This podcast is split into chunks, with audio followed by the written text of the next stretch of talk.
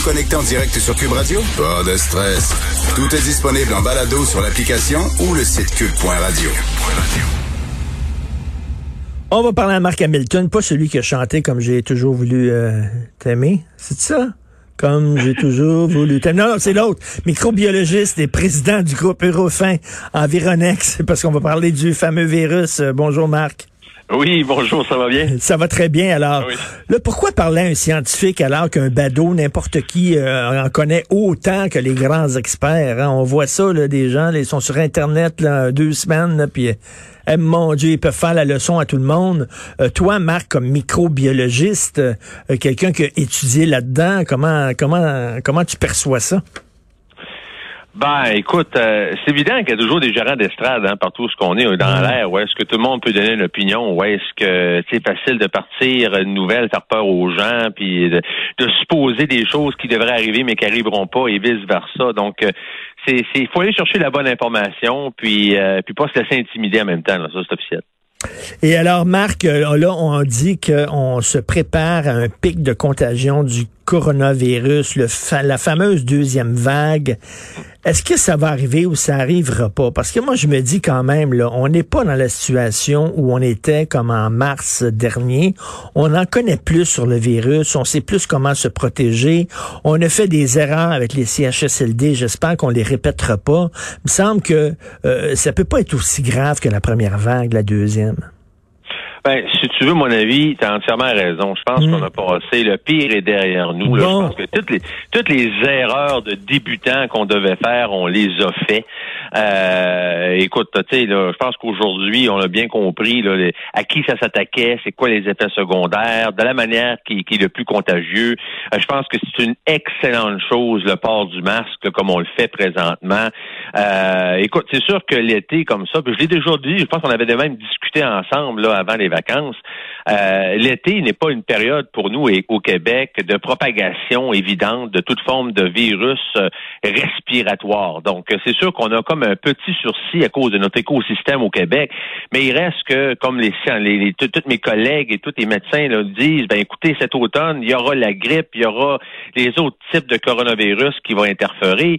Mais euh, moi, je me dis, si on se concentre sur la COVID, si on continue à agir et à garder nos distances, à continuer à se laver les mains et de porter le masque adéquatement, euh, je, suis pas mal certain qu'on ne vivra jamais des pics. Oui, il y aura peut-être beaucoup plus de hmm. cas que ce qu'on a là aujourd'hui, mais on vivra jamais ce qu'on a vécu au mois de mars. Et soit dit en passant, moi je dirais, Richard, le, le, plus important pour nous, là, je pense encore hmm. aujourd'hui, là, c'est évitons encore d'ouvrir nos frontières. oui.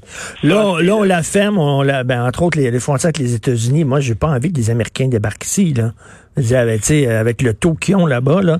Donc ça, ça va être fermé jusqu'au 21 septembre encore. Euh, mais il y a des gens qui ont voyagé cet été.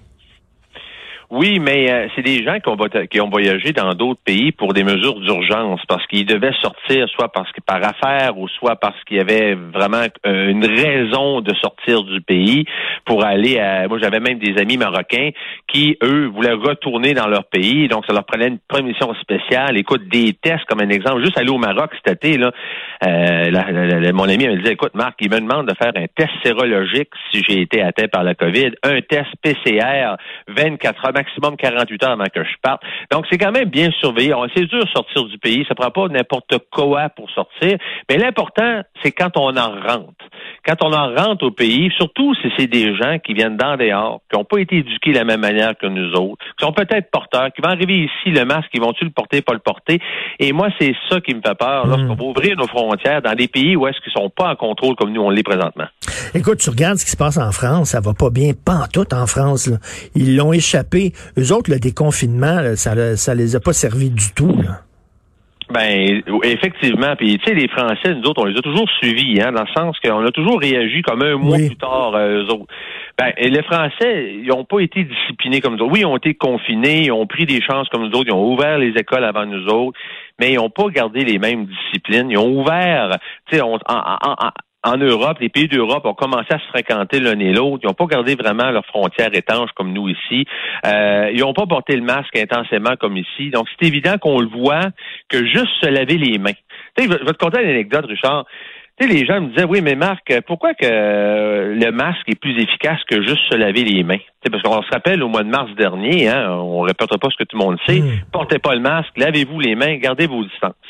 Bon, on sait que juste se laver les mains, c'est pas suffisant pour garder nos distances. Rappelle-toi, on se laver les mains 25 fois par jour, on gardait nos distances, ça n'a pas empêché des pics au mois d'avril, puis des gens allaient chez SSLD d'en mourir.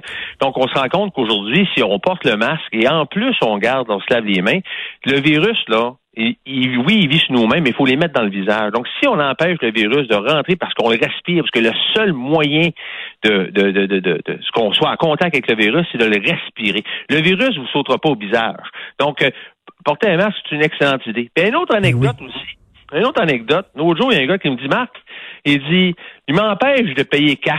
Il m'empêche de payer cash. Là, je suis rendu une place où je sortant, je sorte ma paye passe. Ils veulent pas manipuler de l'argent. Moi, je trouve ça complètement ridicule. Moi, je trouve ça complètement ridicule. On a fait des tests, nous, au laboratoire. On a pris 25 échantillons ah dans, des hotspots de Montréal, avec les boutons d'ascenseur, les rampes de métro, partout, partout où est-ce qu'on était dans plein cœur d'épidémie à Montréal. Puis sur 25 échantillons, on n'a même pas trouvé un positif. Puis on, on était vraiment ah dans le trafic, là. Donc, ce que je vous dis, c'est qu'il n'y a pas de cas documenté qui, qui prouve hors de tout doute que j'ai attrapé la COVID parce que j'ai touché une surface inerte, parce que j'ai manipulé de l'argent. Le, le, le, le, mode de transmission du COVID est beaucoup plus, et, on le sait, c'est humain humain, en échange des micro-gouttelettes. Ben oui, écoute, écoute, euh, je, vais dans une librairie euh, en région, puis tu n'avais pas le droit de, de te promener dans la librairie puis de toucher aux livres euh, parce qu'ils disent que tu pouvais l'attraper par les objets. Puis moi, je disais, attends, attends une minute, là, tu sais, je dis vraiment, là, si je porte un masque puis je rentre dans la librairie puis je prends les livres puis j'ai feuillette puis je les remets, c'est pas vrai que m'attraper le virus par ça, là, voyons. Il n'y a rien de documenté. Puis en plus, en plus, on est supposé toujours de se laver les mains aussi souvent qu'avant. Donc, mettons qu'il y en arrêt, là faut que tu te laves les mains en entrant, en sortant de la librairie. Tu as un masque. Écoute, là, moi, comme je te dis, j'ai rien qui, encore là, je lis beaucoup sur la COVID mondialement. J'ai jamais vu quelqu'un qui dit Hey, je suis allé à la librairie où j'ai pris un 100 pièces dans mes poches, puis j'ai attrapé la COVID parce que non, non, c'est Tu sais ce sais ce qu'on disait là, c'est qu'il y, a beaucoup euh, avant la Covid, là, on disait qu'il y, a beaucoup d'allergies, il y a beaucoup de gens allergiques euh, euh, sur les continents américains parce que on, se lave trop les mains, puis on est trop propre, on est trop purel, puis qu'à un moment donné, la meilleure façon de se protéger, c'est aussi de jouer dans le sable puis de manger de la boîte quand t'es petit, puis tout ça là. Puis on est très trop aseptisé. M'a dit du purel dans les mains là, je m'en mets en tabarnouche. J'arrête pas, là. Des fois, ça peut être 20 euh, fois par jour. Chaque fois que tu rentres, ah ouais, le purel, en sortant le purel, le purel, t'as à boire, là. Ben, c'est ça. C'est ça, ça, faut dire, on est encore en période de transition pour apprendre le virus. Tu sais, là, présentement, là, on se lave les mains. Mais là, on a appris que porter le masque, c'est efficace. On a appris que garder ses distances, c'est efficace. Est-ce que, oui, le purel va toujours garder, parce que peu importe que ce soit la COVID, que ce soit l'influenza, que ce soit le rhume, c'est prouvé que quand tu serres les mains, mettons que tu arrêtes la grippe, là, tu me serres la main, puis je me mets la main au visage, c'est un mode voilà, ah ben, Il n'y a plus personne qui serre la main à personne. Exactement. Donc, le, point positif de ça, post-COVID, c'est qu'on va toujours rester craintif de serrer les mains des gens. Et, complètement. Et qu'est-ce que tu penses? Moi, j'ai lu que peut-être qu'il va falloir apprendre à vivre avec le coronavirus, avec la COVID, que ça va toujours être là comme le virus de la grippe. Il y a des bonnes chances. Il y a des bonnes chances que, que ce qu'on vit là présentement, qu'on ait toujours une petite frousse, que ce, type de coronavirus-là devienne un peu dans l'écosystème de notre air ambiant, au même titre que n'importe quel type de rhume. Donc, le fait que le coronavirus tarde à s'en aller, que l'épidémie, là, c'est pas comme le connu dans le SARS-1 ou dans le MERS, où est-ce que c'était des épidémies qui ont duré six mois, qu'on a pu revu. Là, présentement, il y a déjà des pays qui tombent en deuxième vague. Euh, c'est pas impossible qu'on aille à, toujours penser qu'il y aura un coronavirus qui va peut-être se muter de la première vague. Et, euh, et que dans les vaccins qu'on va avoir annuellement, les vaccins de la grippe, a toujours trois quatre souches, les, les, virus les plus usuels, à mon avis, quand on va trouver le vaccin contre la COVID, il va toujours avoir des variantes de ce vaccin-là annuellement. Et là, les gens vont avoir en même temps du virus de la grippe une souche de vaccination du, du coronavirus qui sera en vigueur à ce moment-là. Donc moi, je pense que c'est pas impossible qu'on aura à vivre pendant plusieurs années euh, avec les conséquences de ce Avec quoi? avec le masque tout le temps, de porter le masque? Non, ben, ben ça, ça va toujours dépendre si la souche de la COVID suivante va être moins pire ou pire que celle-là qu'on a. Mais l'avantage, c'est que d'avoir passé au travers de la COVID, d'avoir été vacciné contre ce type de COVID-là, on va améliorer notre entraînement immunitaire qui fait en sorte que lorsqu'on va être en contact avec une autre souche de COVID, elle va être beaucoup moins, en tout cas, j'estime beaucoup moins beaucoup moins dangereuse que celle qu'on vit présentement. Et puis euh, le vaccin russe, c'est une joke, ça, ou quoi? Ah, c'est du beau marketing, ça. Moi, ça me fait rire des gens qui sont en, en, en sont en phase 3 puis qu'ils disent Oura, euh, j'ai vacciné 100, 300 personnes, mettons 10 000 personnes, sont pas morts, ça va bien. Tu sais, c'est marketing de dire, nous, les Russes, c'est un peu comme les premiers qui ont marché sur la Lune, on veut être le ben premier qui a publicisé ça. Donc, c'est sûr, faut en ben prendre oui. Ben oui, c'est vraiment c'est comme la course la course dans l'espace entre les Russes et les États-Unis, c'est la même affaire, mais là c'est pour le virus. Exactement. Donc, c'est sûr que je, je crains pas qu'ils travaillent fort là-dessus, mais de là à dire qu'ils sont prêts à vacciner des milliards de personnes au mois de janvier, puis qu'ils n'ont pas documenté que l'OMS n'a pas préqualifié le vaccin, euh, ben, tu sais, ça reste utopique ben encore. Alors là, j'ai euh, au bout du fil Alexis Cossette-Trudel. Non, c'est pas vrai, tout.